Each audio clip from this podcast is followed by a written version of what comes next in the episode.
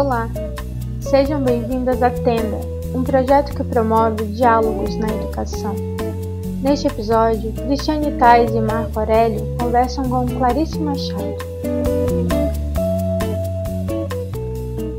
Boa noite a todos nessa sexta semana. Estamos aqui para mais uma live com a Cris, com a Clarice Machado, nossa amiga, médica, doutoranda, e estamos muito contentes com mais esse diálogo aqui na tenda.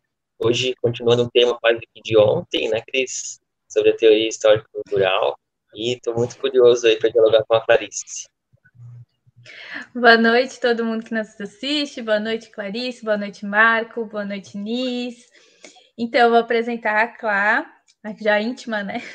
A Clarice Diaminelli Borges Machado é, foi graduando em medicina, né, pela FURB, especialização em medicina do trabalho pela PUC Paraná e mestre e agora doutorando em educação também pela FURB.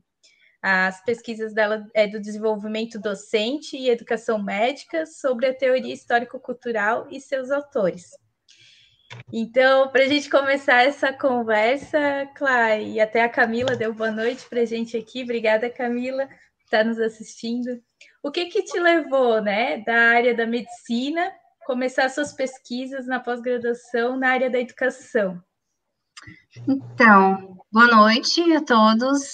Queria começar agradecendo, né, o convite dos colegas. Foram dois grandes presentes que a pós-graduação me trouxe é, é um caminho tortuoso, assim, digamos, né? No mínimo interessante. Na verdade, eu graduei e aí casei, tive os filhos, me dediquei a eles exclusivamente.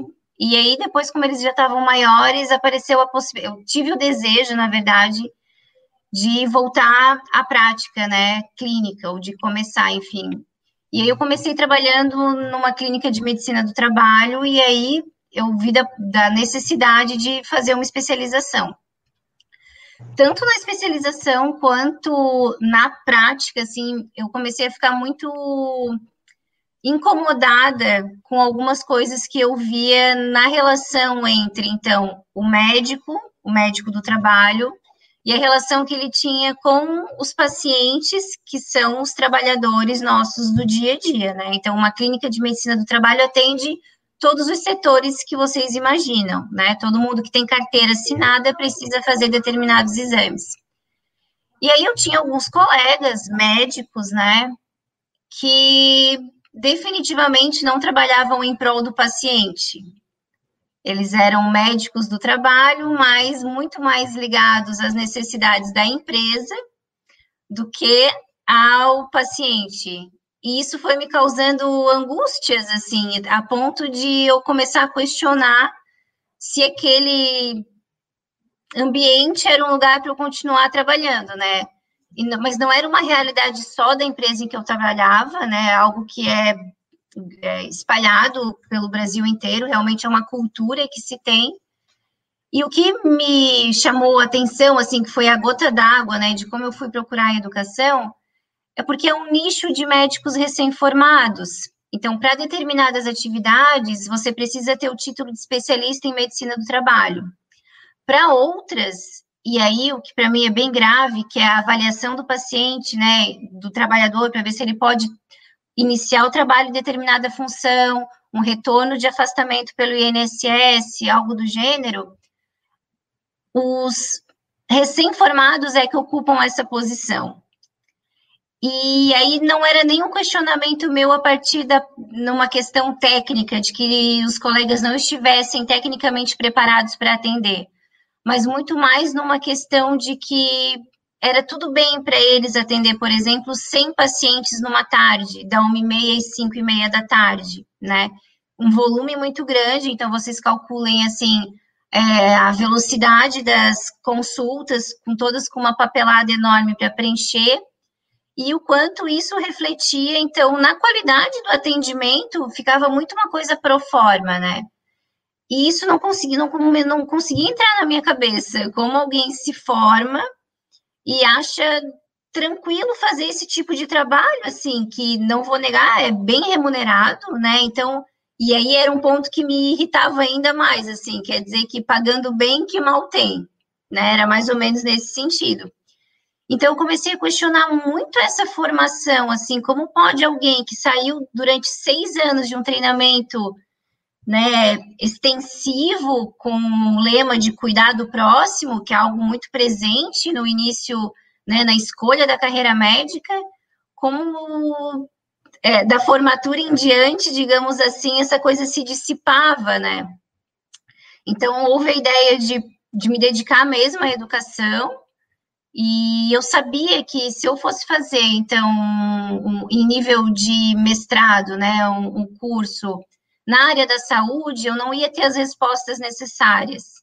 Inclusive, quando eu fui fazer a entrevista no mestrado, eles me perguntaram por que, que tu está na educação e não está lá na saúde comunitária, né? Que também tem o, o, mestrado na FURB.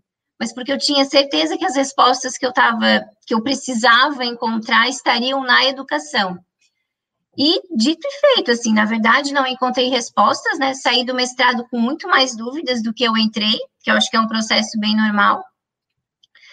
E, e aí a minha pesquisa de mestrado foi exatamente eu queria responder, né, ou tentar compreender essa transformação dos estudantes ao longo dos seis anos de graduação. Então, como esse estudante entra na universidade e como ele vai caminhando até se formar lá no final do sexto ano, né? Então, a gente fez uma pesquisa muito bacana, e aí era sobre teoria identitária, né? Então, era a formação da identidade desses futuros médicos como eles entravam e como eles saíam. E aí, basicamente, as respostas foram assim, que foi uma pesquisa qualitativa, com entrevistas, né? Que entra com o intuito de ajudar o próximo. Assim, é bem bonitinha as respostas. E as respostas na saída são porque eu tenho capacidade, porque eu posso, e pelo retorno financeiro no sexto ano aparecem só resquícios daquela imagem de ajudar o próximo. Eu não digo que, que isso suma. É, o que a gente ficou muito impressionado com o resultado da pesquisa é o quanto a questão do, do humanismo, então, que é tão forte no início do curso, vai se dissipando, ao menos em termos de teoria, né, já que era a exposição desses estudantes, é, nesses seis anos de graduação. Então, é algo exclusivo da FURB? Não, já digo que não é, né? Tem outras pesquisas que evidenciam o mesmo processo, o mesmo fenômeno. Mas era, é algo que chama muito atenção, assim, então realmente há uma mudança, né, uma construção identitária muito forte relacionada ao curso, que leva a essa mudança de perspectiva ou até de se esquecer por que, que entrou no curso, né? Assim, são seis anos em que a gente muda bastante, isso não tenho dúvida nenhuma. Uma das questões que apareceu do motivo, né, então, de desses estudantes mudarem tanto ao longo dos seis anos, era a imagem dos professores, né? Então, a figura do médico professor, mais especificamente, é, nessa transformação. Então, muito assim, uma questão de, olha, vocês estão num curso que é diferenciado, é o curso mais difícil de entrar na universidade, é, vocês têm uma imagem, isso é muito forte, assim, é bem interessante, sabe? Uma imagem para preservar, então, coisas do gênero, não dá de sair da FURB, passar no JAS, comprar uma caixinha de cerveja e levar embaixo do braço embora porque estudante de medicina não pode ser visto comprando cerveja, sabe? E são coisas assim que parecem bobas até, mas vão tomando uma proporção ao longo dos seis anos do curso, e aí são relações que se cria, né? Que não, a gente não tem uma turma só, são várias turmas, então são muitos semestres, né? Que se encontram e, e realmente formam tribos, assim, né? Ao longo do, é, desses seis anos de graduação. E aí, quando eu terminei o mestrado, eu fiquei com isso muito forte, assim, gente, então, o professor é parte fundamental nessa minha questão que eu preciso destrinchar, né? Porque, como eu falei antes, eu não terminei contente o mestrado, eu terminei com mais dúvida ainda. E aí eu tive a grata felicidade durante o mestrado de fazer uma disciplina sobre Vygotsky, que eu só, meu Deus, na medicina e na vida tinha ouvido assim de orelhada mesmo, né, falar. E lá eu encontrei o meu atual orientador, que é o professor Edson, e eu me apaixonei pela teoria e por ele, assim, pelo jeito que ele dá aula, sabe? Ele é um apaixonado pela teoria que ele, que ele segue, enfim. E aí, logo, eu tentei emendar, assim, uma conversa, né? De, professor, precisamos pesquisar sobre isso. E não foi fácil, porque, primeiro, que é uma... Ninguém usa na educação superior a teoria histórico-cultural, então, né? Vamos puxar já mais para o assunto Vygotsky escreve basicamente de educação infantil, e os outros autores da teoria também se, se dedicaram à educação, ao desenvolvimento da criança, né? Então, já tenho aí um, um, primeiro desafio, que é aproximar a teoria histórico-cultural da, da educação superior, né? Que é o que eu me dedico e principalmente a educação médica, porque uma coisa seria trazer Vygotsky, por exemplo, para um curso de pedagogia, muito mais orgânico do que tentar apresentar uma teoria nova para a educação médica. E a educação médica ela é pensada, discutida, criada e organizada e todos os outros ADAs possíveis por médicos. Por médicos como eu, há três, quatro anos atrás, que só entendia de educação médica a partir da minha experiência como estudante de medicina.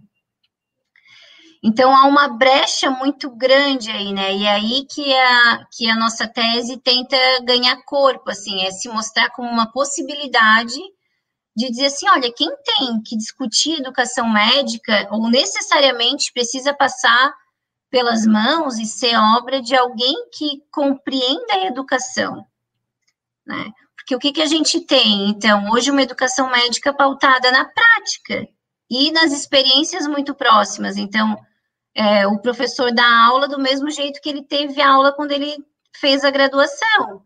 Ou ele acha que determinada metodologia dá certo e aplica aquela metodologia. E isso, inclusive, no curso da FURB é muito forte, porque a gente não tem, por exemplo, uma epistemologia definida, né? É, o curso segue as DCNs, claro, então pede né, a formação de um médico humanista, generalista, crítico, reflexivo. A, a, o papel é lindo. E eu não digo que não haja um esforço né, do curso nesse sentido, não, a, o tom aqui não é de crítica, mas é que o quanto uma nova epistemologia, né, compreender esse papel, então, do professor, desse médico, né, gente, porque, assim, ele vira professor no dia que ele é contratado. Então, se é um, um, um profissional que tem uma vida acadêmica é, um pouco mais longa, se fez uma especialização, se fez um curso em nível de, do, de mestrado ou de doutorado, né, é, até tem um pouco mais de bagagem pedagógica, mas não é. Os concursos não são pensados assim. As exigências dos concursos são especialidades médicas. Né? Então, o quanto a. Isso até é, reflete um pouco, né, Clarice, que essa área da medicina, né, a área da saúde, teria, na minha perspectiva e na que, na que tu, eu vejo tu falando, tem muito mais próximo das humanidades, né? Se considera muito mais das humanidades, assim, por lidar com pessoas.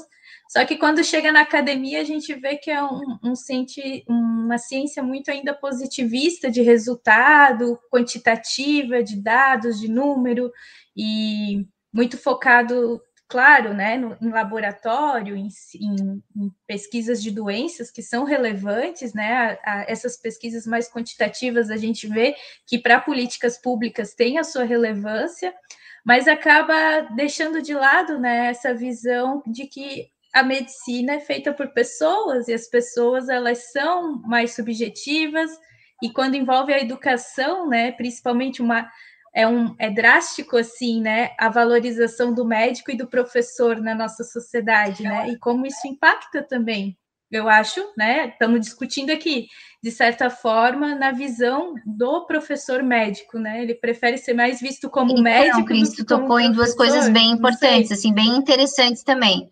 É, primeiro, a questão de que, então, a gente não nega que a prática, a parte né, é, objetiva, qualitativa do, do curso médico seja extremamente necessário, pelo contrário, é, é, faz parte da formação, né, então, desse futuro médico.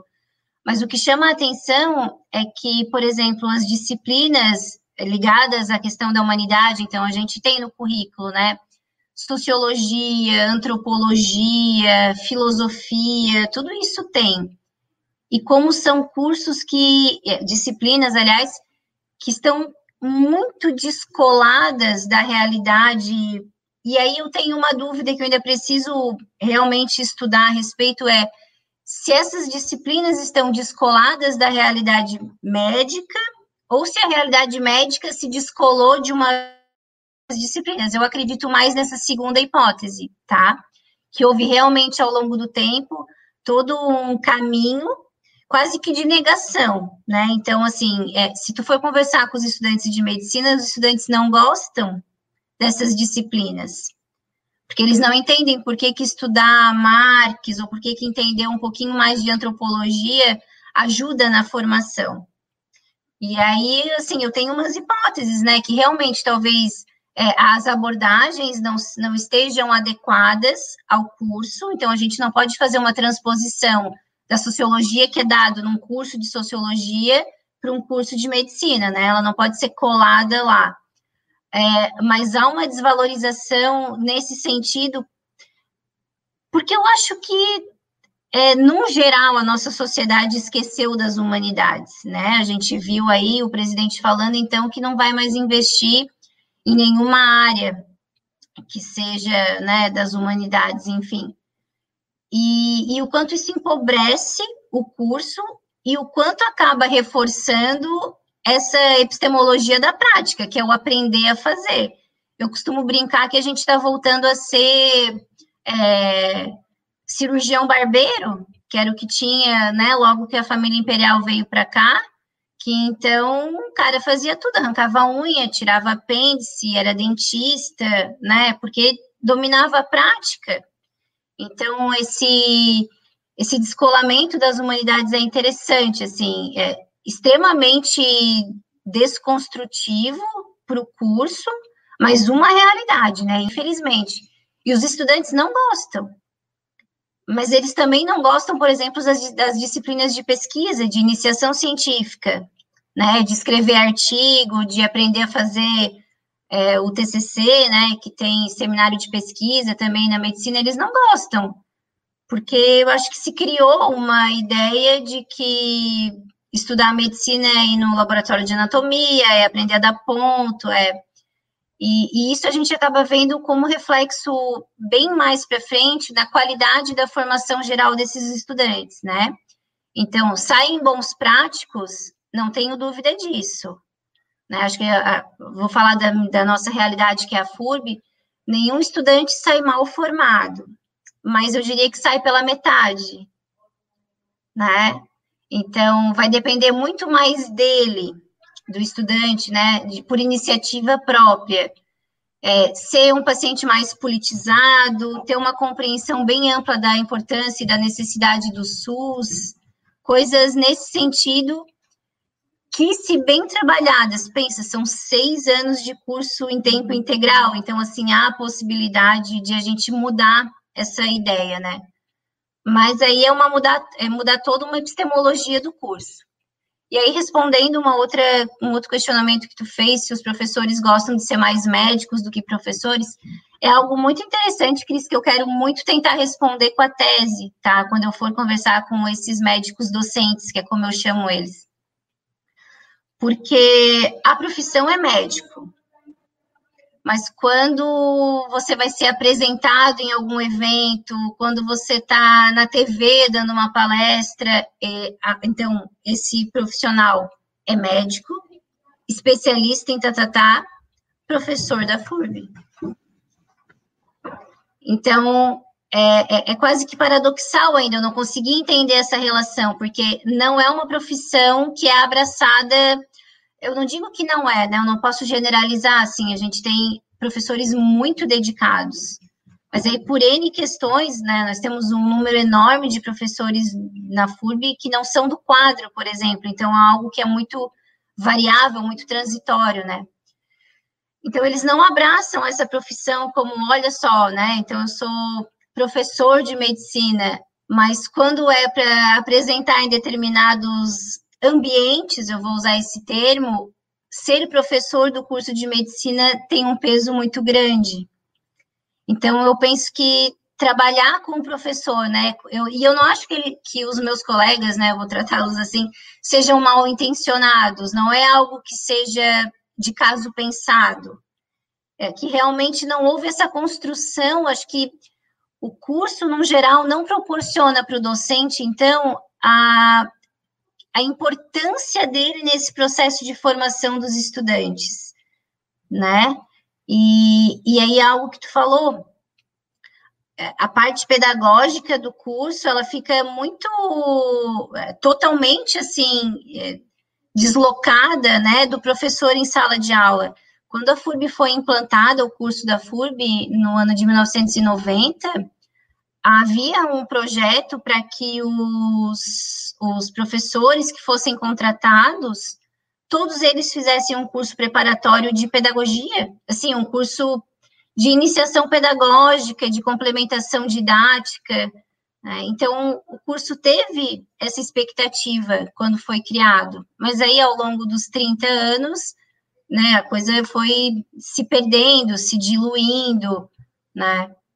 E, mas, é, e aí a minha tese é isso, né? É a importância do professor, é, é quase como uma súplica, assim, né, para esse médico docente, é, eu preciso que você tenha consciência da sua importância na formação desses estudantes, que é muito mais do que ensinar uma técnica, a gente passa, então, pela questão de proporcionar para o estudante que ele realmente adquira conhecimento. E aí, um conhecimento com base teórica. É, eu, eu, eu, eu, costumo é dizer que eu sou.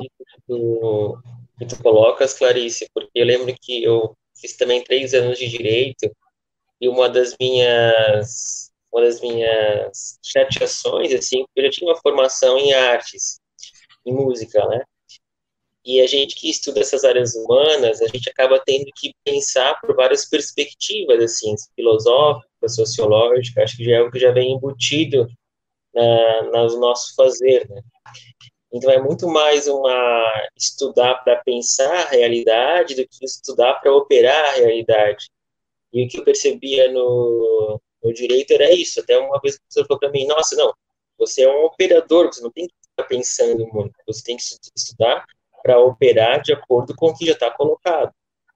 E tu falando um pouco dessa, dessa, dessa transição do estudante do primeiro semestre até o fim do, do sexto ano, me parece muito isso, assim, é, ou seja, vamos educar um, um sujeito, um indivíduo, para que ele opere as bases da medicina e que ele seja muito bom nisso pensar a medicina já é uma outra coisa que, quiçá, um dia ele vai conseguir, mas não é, não, não, se, não, se, não, não se toca nesse ponto.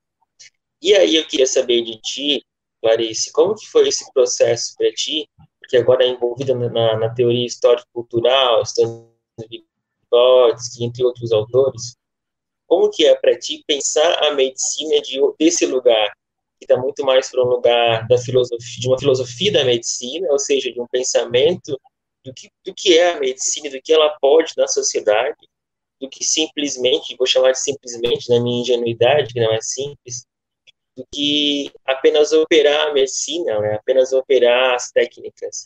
Como é que foi esse teu desenvolvimento, assim, a tua, a tua carreira enquanto médica docente, digamos assim, como você mesmo fala? Marco, é um grande desafio, continua sendo, né? Então, não, não, se eu te disser que foram só facilidades e coisas do gênero, difícil. Mas é, deixa eu só pontuar como foi o caminho, né? Então, com a minha proximidade com o professor Edson, é, e aí eu queria muito entrar no doutorado para dar continuidade na pesquisa, E aí a gente, ele sugeriu assim, Clarice, a teoria histórico-cultural fala de humanidades, de formação de humanidades. Mas eu tinha em mim, na minha formação, apesar de já ter feito mestrado, um conceito de humanidade muito daquilo que eu aprendi na medicina, assim, que humanidade é tratar o outro bem.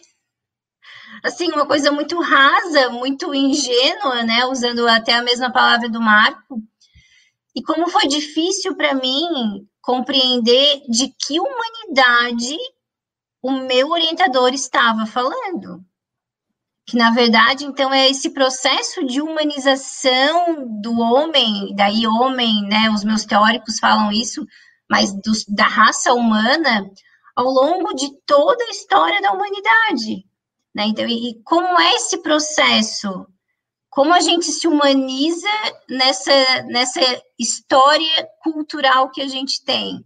E aí, realmente, eu me obriguei a pensar em termos muito filosóficos, porque a teoria histórico-cultural ela é baseada no princípio marxista de trabalho né? Então, e é daí da onde deriva a nossa questão da teoria da atividade, né? Mas porque então se parte do princípio do quê? Que o homem se torna humano por meio da relação que ele tem com a natureza. E aí vem o conceito de trabalho, né? Que enquanto o homem se relaciona com a natureza, ele transforma a natureza por conta de uma necessidade, então, quando ele vai lá e constrói uma casa por conta de uma necessidade, ele muda a natureza. Mas, fundamentalmente, ele também transforma a si mesmo. E é esse o conceito de humanidade que eu demorei pra caramba para entender do que, que a gente estava falando. Que é, então, o, o, o sujeito, né? Então, nós todos é, nessa relação com o mundo, o quanto a gente, ao transformar o mundo, se transforma e o quanto a gente incorpora de tudo que a humanidade já viveu ao longo do tempo. Né? Então, quando uma criança nasce, o que a gente faz é ensinar para ela tudo que a humanidade acumulou de conhecimento desde o nada até hoje. E é esse processo que a gente traz como possibilidade para o curso de medicina. Então, não é ensinar para o estudante a prática, então, como ele dá um ponto, ou como ele faz determinado diagnóstico, mas principalmente como é que ao longo da humanidade os sujeitos adquiriram, transformaram e construíram determinados conhecimentos que levaram a gente estar onde a gente está hoje. Pode ser que eles tenham se resumido numa determinada prática, sim, ok, mas eles não brotaram em árvore, não caíram do céu, né? Foram construídos historicamente. E esse é um conceito que é, hoje para mim é fácil de entender, mas com a formação que eu tinha foi muito difícil de entender esse processo de humanização. E aí, quando eu chego para falar para o pessoal da saúde, né, da medicina especificamente, o processo de humanização eles têm a mesma dificuldade que eu tive de compreender do que, que eu estou falando, né? Então, o, o que eu falo é de a gente dar conhecimento de verdade para os estudantes, para que por meio da apropriação é, de toda a gênese daquilo que ele está aprendendo na, na graduação, que ele se humanize também, porque são processos, né? Então, quando o estudante compreende como é que se chegou a, determinar, a, a determinada medicação. Então, uma história que começou há muito tempo, num achado sem querer, na, com muito pensamento, com muito estudo de determinado sujeito, a gente chega onde está hoje, né? Ou, e, e, e, isso é muito bacana porque a medicina ela é muito rápida, assim, a gente nem estuda mais medicina por livro né? Porque ela é muito dinâmica, tem sempre coisa nova aparecendo, mas não basta entender a coisa nova, porque você não entende, você saca a prática. Ô Clarice, e isso tem, quando tu fala, né, de aprender, humanizar, né, e, e ver que os conhecimentos não surgiram do nada, eles foram construídos, isso mostra a nossa relação em construir eles, que também não é neutra, né? Como se pensou por muito tempo.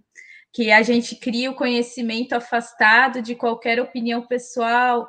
Hoje a gente percebe, principalmente nas pesquisas de humanas, né? Que todo o interesse, toda descoberta, ela parte de um objetivo, de uma perspectiva política, social, de classe, e até o que eu queria comentar contigo, tu, enquanto mulher na academia e médica, né, também deve viver esse impacto que tem quando se estuda essa perspectiva de construção social, de que a mulher não chegou na, na academia, não chegou ao cargo de médica do nada, porque simplesmente começou, né? Então, todos esses impactos, até da saúde da mulher, a relevância, vamos supor, né, dizendo do nosso local, né, de parto, de ser parto humanizado, se não é, toda essa discussão que é da área da medicina, ela não está desvinculada das práticas sociais, das construções de conceitos do que é ser mulher, do que é o parto, né?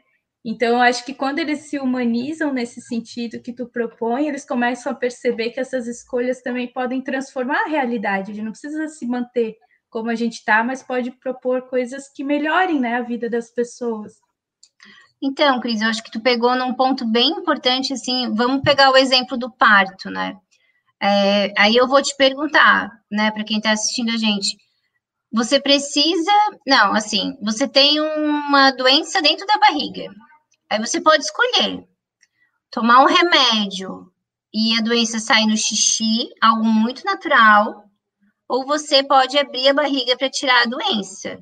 Tem as duas possibilidades ah, é uma escolha minha o que eu vou fazer. Não, tudo bem, mas é só, eu estou te explicando que pode, a gente pode resolver de um jeito muito natural, de algo muito tranquilo, ou a gente pode fazer uma intervenção bem desnecessária, mas que vai dar certo também. E aí a minha relação é muito com o parto, assim, porque é, é, eu compreendo que a escolha da mulher, né? Claro, é uma escolha. Mas na concepção médica, então, por que, que a gente chegou ao ponto de ter que brigar ou por fazer enfrentamentos para que a via de parto natural, né? Então, a via de parto vaginal seja a mais, a, a mais indicada. Assim, é estar é tá lutando pelo óbvio. É claro que há exceções ou que há restrições em que não, então é, a retirada cirúrgica do feto, né, do bebê é necessária. Mas, e, e, é isso que tu falou, assim, eu penso que se os estudantes se apropriassem de fato de questões culturais e históricas, então, né, porque da parte técnica ele sabe, da parte biológica, que existe, né, então, a contração, a dilatação, os períodos de expulsão do feto, tudo isso a gente aprende. Mas por que, que a gente está desconsiderando a construção histórica de que. E aí há um, um, cruzamento biológico também, né? Porque a nossa base é biológica. Sem um biológico ok, o intelectual não, é, também não se desenvolve dentro do esperado, né? Não vou usar a palavra normalidade. E por que, que a gente tem que dizer, então, que a via de parto que a natureza fez para funcionar, para dar certo, que é fácil, que diminui um monte o risco tanto materno quanto fetal, caiu em desuso. Então, é, e aí é uma construção assim, é, da, na verdade, é uma desconstrução que vai ter que ser feita, né? Do papel da mulher na sociedade, do papel da mulher dentro da academia, tá? Do papel da mulher profissional, porque hoje, assim, Cris, se você vê, é, são grupos bem heterogêneos, tá? Então, a gente ainda tem um grupo de médicas, gineco, é, obstetras, né, ginecologistas, que não levantam a bandeira do parto natural, mas que não são contra. E tem aquele grupo que levanta a bandeira, que sabe a hora de intervir, né, com uma, uma cesárea necessária, mas que compreende é, todo esse processo fisiológico e histórico da via de parto, né, do quanto isso é importante para a mulher enquanto é, é, sujeito ativo na sociedade, né, não, eu posso escolher dentro das restrições médicas, enfim, o jeito que eu quero ganhar o meu filho. E o quanto esse, esse grupo de médico, então, né, que levanta a bandeira do parto natural, humanizado, o quanto tem todo um estereótipo de feminista, esquerdista, tudo isso que a gente pode imaginar, né? E o quanto isso empobrece daí a formação. Porque se, por exemplo, eu não eu jamais daria aula de ginecologia obstetrícia porque não é a minha formação. Mas dentro daquilo que eu me proporia falar para os meus estudantes, seria exatamente isso. Então, a via vaginal é a via natural, é isso, é a história se repetindo, né? A gente tem que ter casos específicos para usar cesariana. Qual era a impressão que os estudantes e que os colegas ficariam de mim?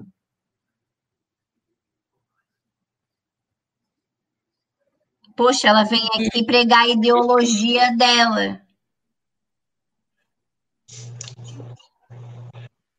Também é interessante pensar, Clarice, que tu trazes, o quanto que a medicina se tornou uma hegemonia na sociedade, né? o papel da medicina na sociedade e o quanto que alguns conhecimentos também foram ao longo do tempo sendo minorizados e até mesmo apagados, esquecidos, né? Me lembro da agora estou falando, me lembrei das parteiras, por exemplo, uma figura tão comum né, antigamente que hoje em dia talvez agora até esteja voltando um pouco à moda, né, com esses partos humanizados mas de quanto alguns conhecimentos que a gente poderia chamar aí, pensar numa ecologia, quanto esses conhecimentos, eles, às vezes a medicina deixa um pouco de lado, até por não se tratarem de conhecimentos científicos ou até mesmo, né, comprovados em laboratório e tudo mais.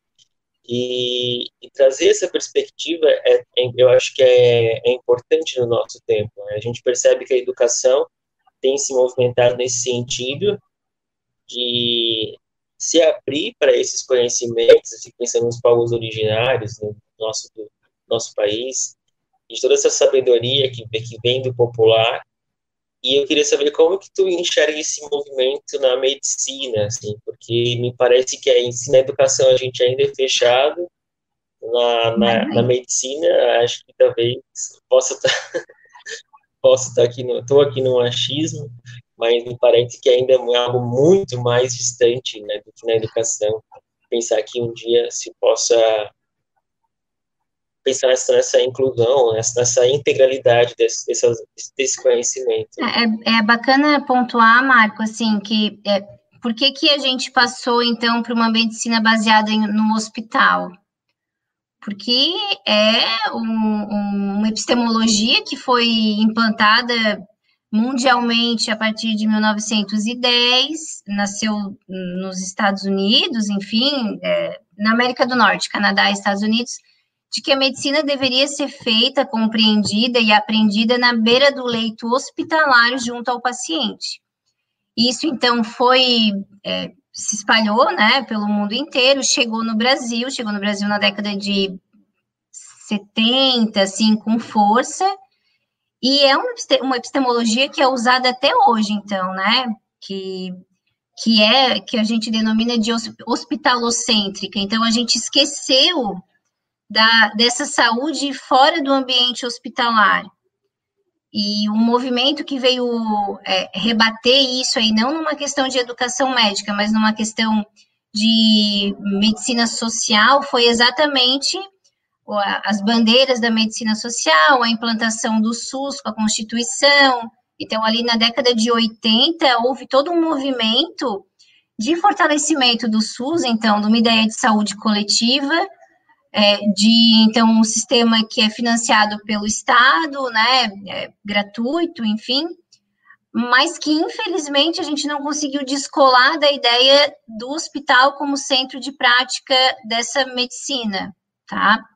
Então, mesmo, e isso é o reflexo que a gente vê hoje dos, das unidades básicas de saúde como é, um apêndice na cidade, né? Às vezes funciona, às vezes não funciona os AGs que a gente tem em Blumenau também mal equipados porque se criou a ideia, e aí eu, eu fico irritada, assim, fico chateada quando eu escuto alguém dizer assim, ah, a população não sabe quando tem ou tem que ir ou não procurar o pronto-socorro do hospital.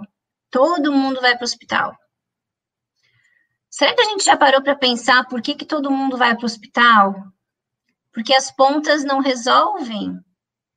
Então, se você tem uma dor, sei lá, é, um, uma unidade básica de saúde ou os próprios AGs, não tem um hemograma, não tem uma radiografia, então eles não conseguem resolver necessariamente o que o paciente tem e acaba indo para emergência.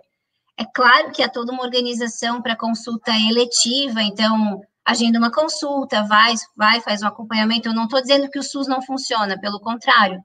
Só estou dizendo que a gente ainda insiste em transformar o hospital como lugar de re resolver as questões nem necessariamente mais graves, mas que exigem um pouquinho mais de empenho do, é, dos profissionais da saúde no geral, né?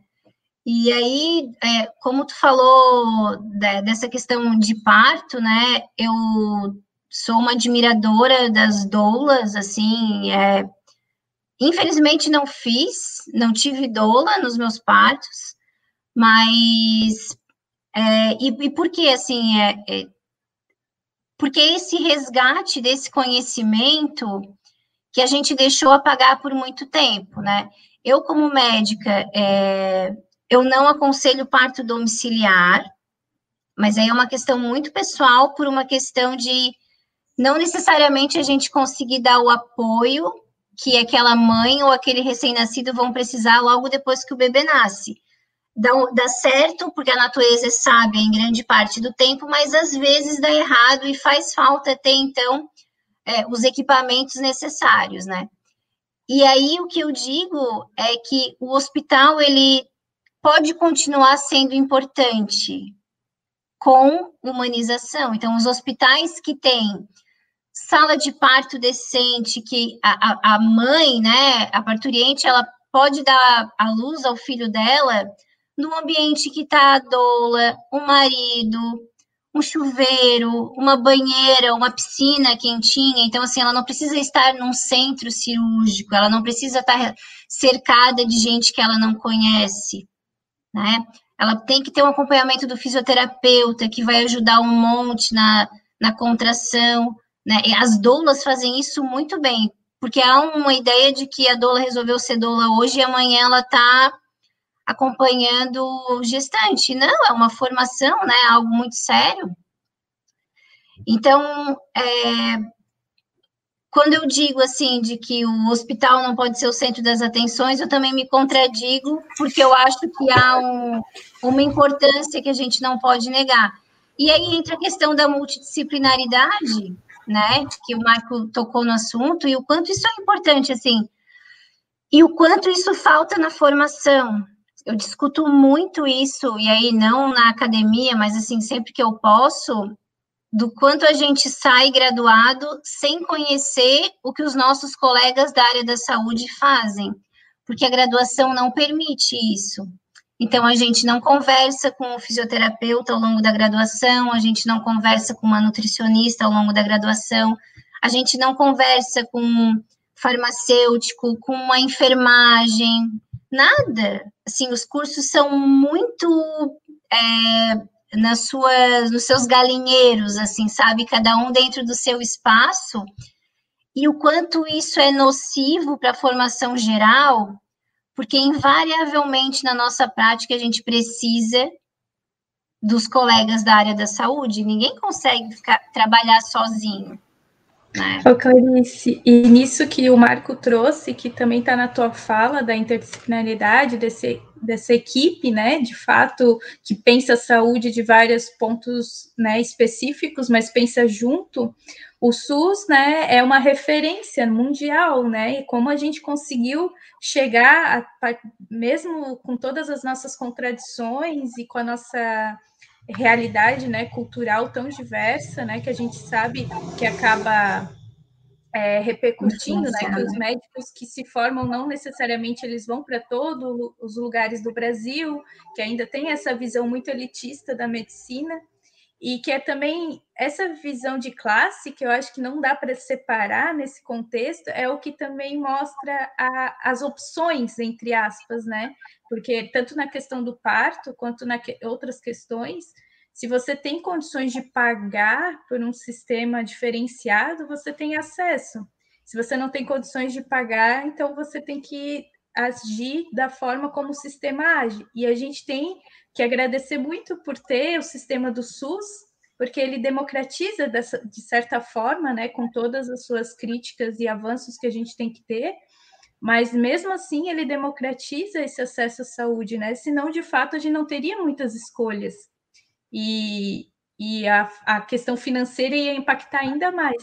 E aí eu queria ver contigo também nesse sentido, porque a gente percebe a educação um pouco como ela está sendo levada para o campo mais do mercadológico, né? Tipo, uma educação particular, ou instituições pagas de maior referência, enquanto as públicas vão deixando de ser investidas.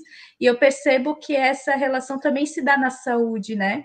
A gente está tendo, assim, cada vez mais um uma invisibilidade né, das, das políticas de incentivo mesmo para a saúde, para economicamente dizendo, né, investir de dinheiro, de materiais, de concursos públicos, enfim, para a área da saúde pública, e ao mesmo tempo o aumento, né, dos planos de saúde privada. Como esses médicos também, enquanto sujeitos históricos culturais, podem contribuir para que isso não, não tenha esse valor, né? Que a saúde não seja só para quem paga, mas para de direito constituinte, né? Como a Constituição diz, direito de todos. Cris, isso é bem interessante. É, eu conheci uma menina, uma estudante de medicina, né, no, na pesquisa do mestrado, que ela queria trabalhar. Ela falou com essas palavras: eu quero ser médica de postinho.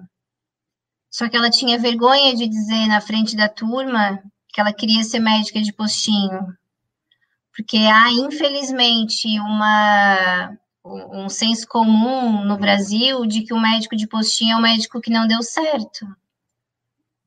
Então, ele não foi bom o suficiente para passar em nenhuma residência, mesmo que ele tenha residência em saúde da família, em, em, em saúde pública, enfim, é, a, a, concepção é que é um médico que não deu certo. Então, ele não tem um consultório bonito, Entende? Então, assim, é, é aquele que não deve ser um bom profissional, porque sobrou só o público para ele, né?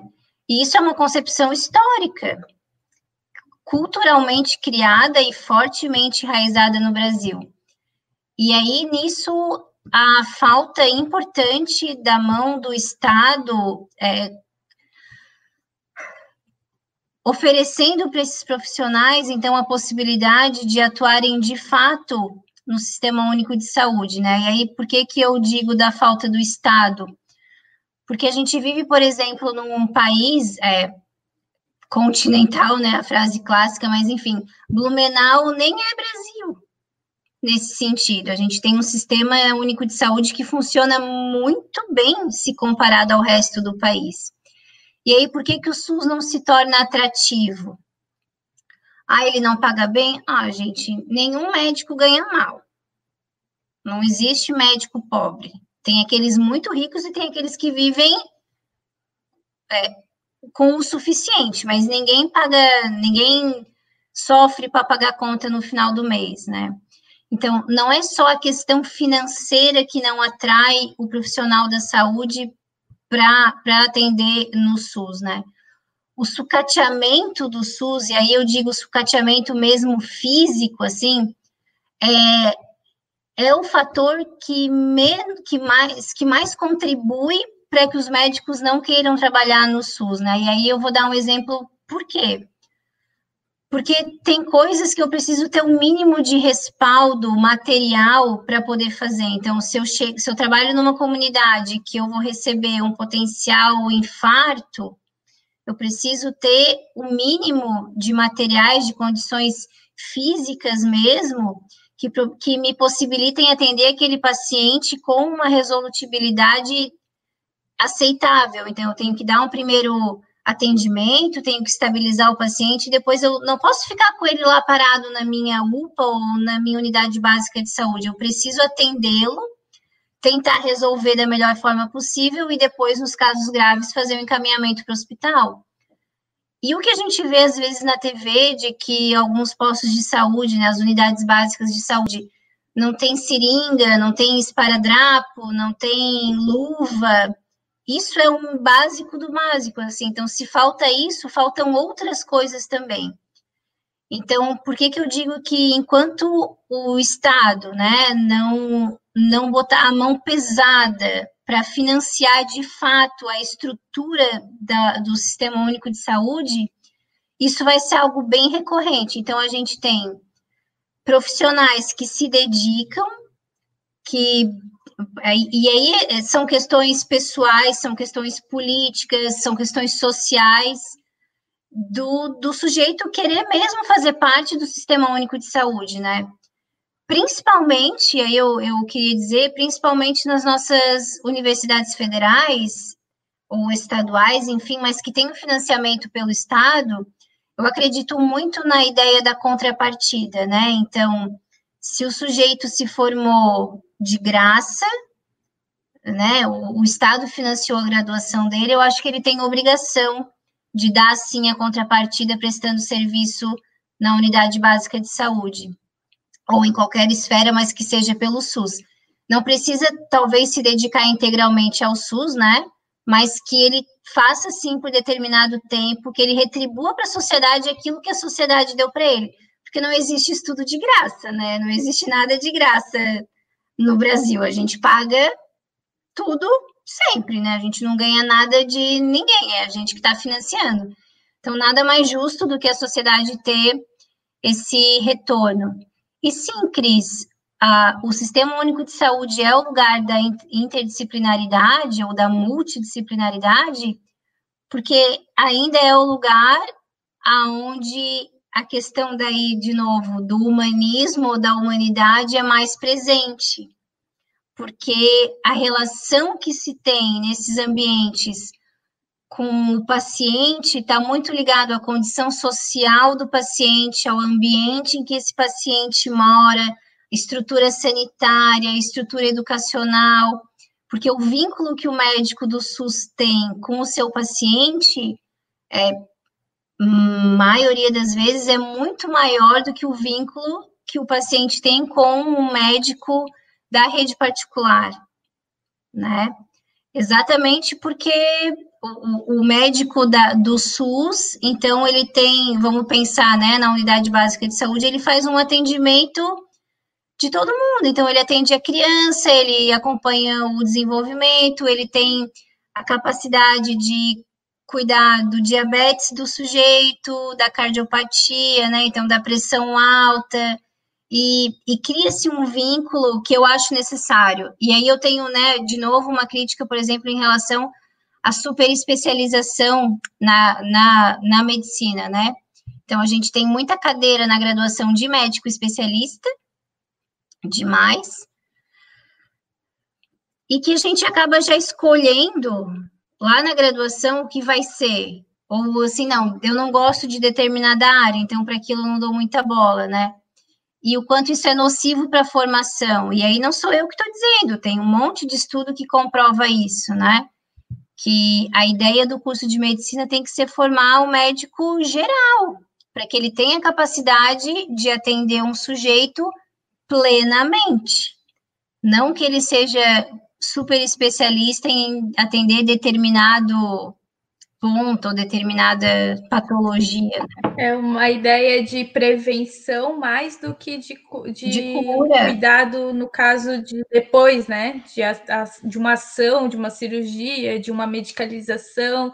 Se ele tem essa formação mais humana, ele vai sempre ter a, a questão da, pre, da, da prevenção, cuidado, né? da prevenção, prevenção antes do, do sistema. E quando tu fala do, do, dos médicos particulares, me veio muito na cabeça essa questão da terceirização também, né? Como também está sendo sucateado, não digo, mas como está sendo desvalorizado pelos planos de saúde os médicos que também atendem, né? Também está virando uma demanda muito grande e estão recebendo não tão bem como esperado, quando se a gente pensa, né, um médico particular com consultório, muitas vezes esses planos de saúde também estão sucateando a mão de obra, que nem tu falou, né, no médico do trabalho atendendo 100 pessoas por dia para conseguir ter.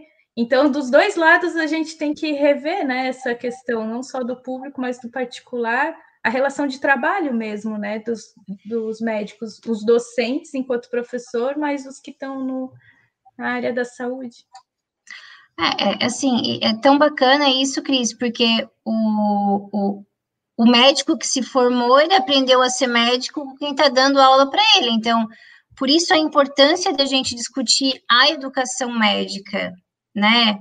Assim, essa formação, e aí, é, às vezes eu fico com a impressão que eu falo educação médica e as pessoas acham que eu estou pensando só assim, como o professor vai lá, como ele vai dar aula. É também, e é fundamentalmente isso mas é muito mais o, o processo de, de formação mesmo desse médico. Então, para que ele seja crítico, mas que ele seja crítico no sentido de, é, ok, eu posso ser um médico que me dedico a só atender particular. Pode, não é? Ninguém é obrigado a se dedicar ao SUS, né? Mas que ele, então ele faça um atendimento é, de qualidade, com tempo, né? Que ele se dedique de fato ao paciente. E isso não é fácil, assim, de mudar essa concepção, né? Então, estou nadando contra a maré. Mas é muito interessante a tua fala, Clarice, e também a gente percebe que tu está num momento de, de uma pesquisa intensa, né? Tentando entender todo esse contexto e você nos colocou muitas provocações hoje, muitas inquietações, que eu acho que não são apenas inquietações tuas, acho que vai, isso vai reverberar na, na nossa live para outras pessoas. E foi muito interessante ouvir a tua, a tua perspectiva, o jeito que você entende a educação médica, o jeito que a, a luta que você também empreende nesse momento. E a gente gostaria de te agradecer por esse momento tão bonito e por essa troca tão legal, né? Esperamos que logo quando a tua tese finalizar, daqui um tempo ainda, né, você possa voltar aqui e compartilhar conosco os resultados da tua pesquisa, outras ideias, outras provocações que a gente sabe que vai surgir. E a, não sei se a Cris quer falar alguma coisa também, mas queria pedir para você deixar as últimas palavras aí para quem vai nos ouvir. Se você quiser falar, a palavra é sua, sinta-se à vontade, sem medo, sem culpa, porque aqui a gente não está na academia, não estamos no consultório, a gente está entre amigos discutindo aquilo que nos interessa, aquilo que nos faz, né, que nos move. Muito obrigado, gratidão, Clarice. Eu também só quero agradecer muito que tu tenha aceitado participar dessa nossa tenda, que agora ela também é sua, que você volte sempre que você quiser e que esse diálogo possa chegar ao máximo de pessoas possíveis para que todos juntos, né, enquanto sociedade, a gente pode pensar essa humanização, né, da saúde. E fica à vontade, então, para deixar uma reflexão e uma, uma boa noite para todo mundo. Ah, eu queria agradecer primeiro o espaço. Eu sou suspeita, mas eu adoro falar, adoro falar desse tema. Acho que a gente podia, porque surgem tantos, é, não são nem questionamentos assim, porque é tão do nosso dia a dia, parece uma coisa tão distante, mas ele é tão do nosso dia a dia que nunca se esgota, né? E, e na verdade, assim, é, eu até o meu, os meus teóricos são são da, são da União Soviética, né, extinta União Soviética, mas não são russos, enfim. E tem uma plantinha que chama Veresk, que é da, da, da região da Rússia, e que ela não serve para nada, essa plantinha. Fundamentalmente, ela prepara o solo quando ela morre para que outras plantas possam nascer, né?